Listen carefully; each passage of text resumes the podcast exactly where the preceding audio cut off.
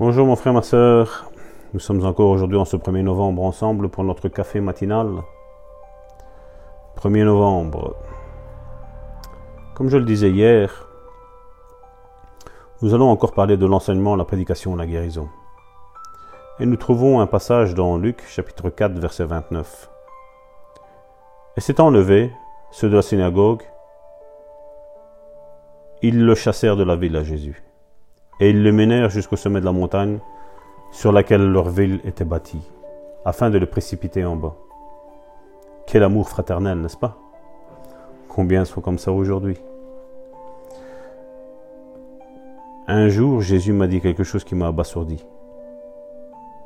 Si j'avais agi comme les gens le pensent quand je suis venu à Nazareth, au lieu d'en guérir quelques-uns et d'être chassé de la ville, car c'est exactement ce qu'il se passa, en fait, il l'aurait tué, si possible, et l'aurait précipité du haut d'une falaise. J'aurais rassemblé tout le monde, y compris les dirigeants de la ville de Nazareth, en leur disant prenez six personnes, totalement aveugles, et mettez-les en ligne. Nous demanderons aux médecins de les examiner afin de vérifier qu'ils sont effectivement tous totalement aveugles.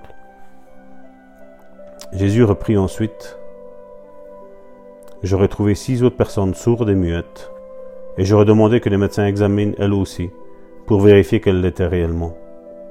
J'aurais trouvé six autres personnes souffrant de paralysie, et j'aurais demandé que les médecins les examinent, afin aussi de prouver qu'elles avaient cette maladie.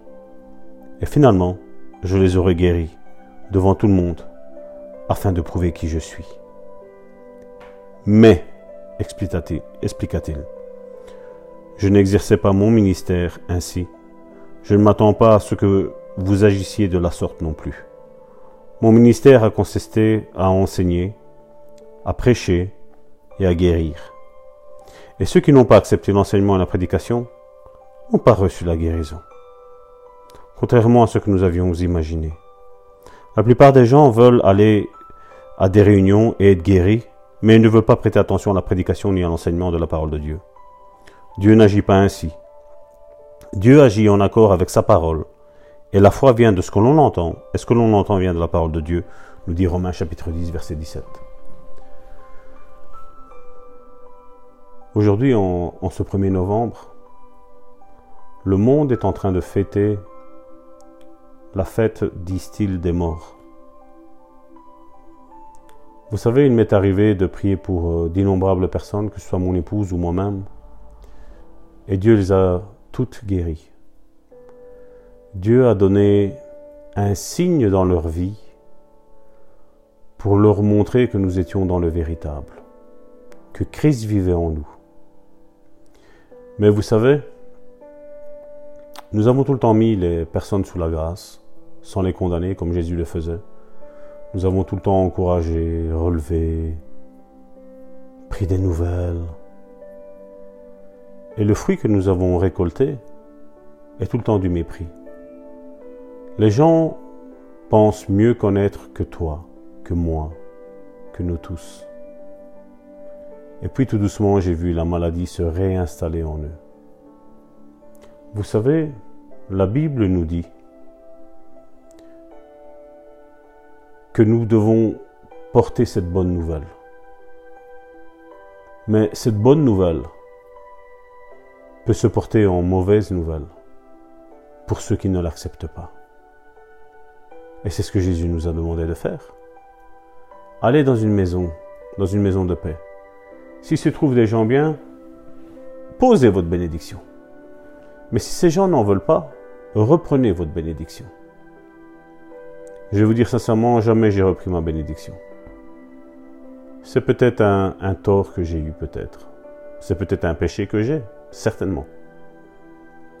Parce que comme je dis, Seigneur, je dis, si tu me dis de le faire, je le fais. Je sais que ce verset-là est écrit, il existe. Je ne le fais pas. Mais seulement je remarque une chose. C'est que je vois ces gens rattraper de nouveau leur maladie. Et là, je me dis, il y a anguille sur roche. Le temps passe, maximum six mois. Je vois ces personnes retomber dans la même maladie. Quand les gens ne veulent pas l'enseignement, la prédication, et qui ne veulent juste que la guérison, la maladie se réinstalle, mon frère, ma soeur. C'est pour ça qu'il est important, tous, et moi de même, j'apprends encore aujourd'hui, je me laisse enseigner. L'humilité, c'est ça, c'est être enseignable, se laisser enseigner. Et je me laisse enseigner. Il est vrai que dans les temps que nous vivons aujourd'hui, il y a peu de, de véritables hommes de Dieu. Mais il y en a, mes frères, ma soeur. Il y en a. Donc, mon frère, ma soeur, aujourd'hui, en ce 1er novembre, j'aimerais que nous fassions une bonne déclaration. Je prête attention à la parole de Dieu. Je suis attentif à la parole que j'entends et je m'aligne sur la parole. C'est alors que je verrai des résultats. Mon frère, ma soeur, sois béni. Prends ta guérison. Ne te pose pas la question, est-ce que Dieu veut me guérir? Oui, Dieu le veut. Est-ce que Dieu veut te sauver? Oui, Dieu le veut.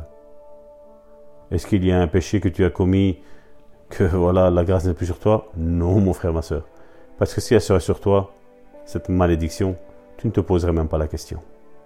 Donc, mon frère, ma soeur, sois béni et rentre dans ta guérison. Au nom de Jésus. Amen.